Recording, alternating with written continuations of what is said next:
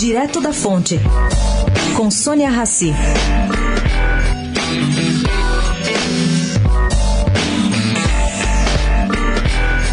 Na ânsia de querer se associar ou comprar a fibra, maior empresa de celulose de eucalipto do mundo, o grupo Suzano acabou despertando maior interesse de players internacionais.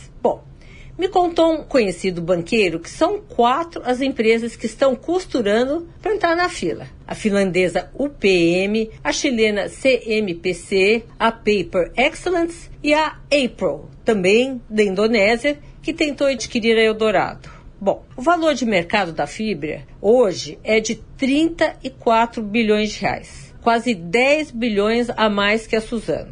Isto é, se a Suzano quiser comprar tudo, vai ficar um pouco complicado.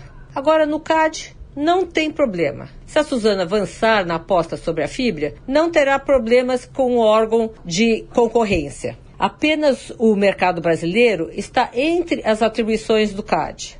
Mas, como são ambas empresas eminentemente exportadoras, terão sim que prestar contas aos órgãos antitrust no exterior. Segundo fonte desse setor, eles não terão problemas porque o mercado de papel e celulose lá fora é muito pulverizado. Sônia Raci, direto da fonte para a Rádio Eldorado.